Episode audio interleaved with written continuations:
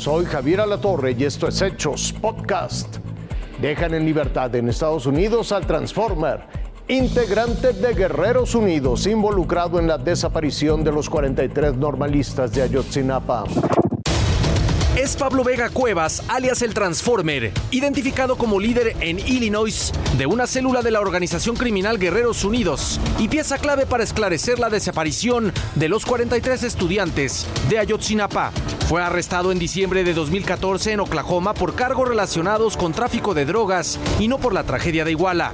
Fuerza Informativa Azteca consultó la acusación criminal de 133 páginas, fechada en 2014, que radica en la Corte del Distrito Norte de Illinois. En el documento se lee que el Transformer coordinaba con sus cómplices en México el traslado de heroína y cocaína a través de autobuses comerciales de pasajeros que viajaban de México a Chicago. De ahí se desprende la línea de investigación que lo relaciona con el caso Ayotzinapa. Según las indagatorias, los autobuses donde viajaban los estudiantes de la Escuela Normal Rural Raúl Isidro Burgos de Ayotzinapa en Guerrero, el 26 de septiembre de 2014, presuntamente vendrían cargados con droga en una acción que al parecer fue organizada por el Transformer en coordinación con otros miembros de Guerreros Unidos. En la nueva narrativa que el gobierno de México dio a conocer al cumplirse nueve años de la desaparición de los 43 jóvenes, se retomó la hipótesis de que supuestamente el grupo Guerreros Unidos confundió a los estudiantes con los rojos, su principal grupo rival. El testimonio del Transformer es crucial en el caso Ayotzinapa. Sin embargo, quedó libre en Estados Unidos tras pagar 200 mil dólares de fianza. Aún debe cumplir con todas las condiciones de la libertad previa a su juicio en ese país, porque todavía no recibe sentencia. Lo cuestionable es que la justicia estadounidense dejó fuera de la cárcel al Transformer, a pesar de saber que es un eslabón más del tráfico de drogas, que intoxica a niños y jóvenes en su propio país. Un problema que escala todos los días en la Unión Americana. Diego Borbolla, Fuerza Informativa Azteca. Reaparece en video uno de los líderes criminales que se fugó en Ecuador. Asegura que escapó porque iban a matarlo.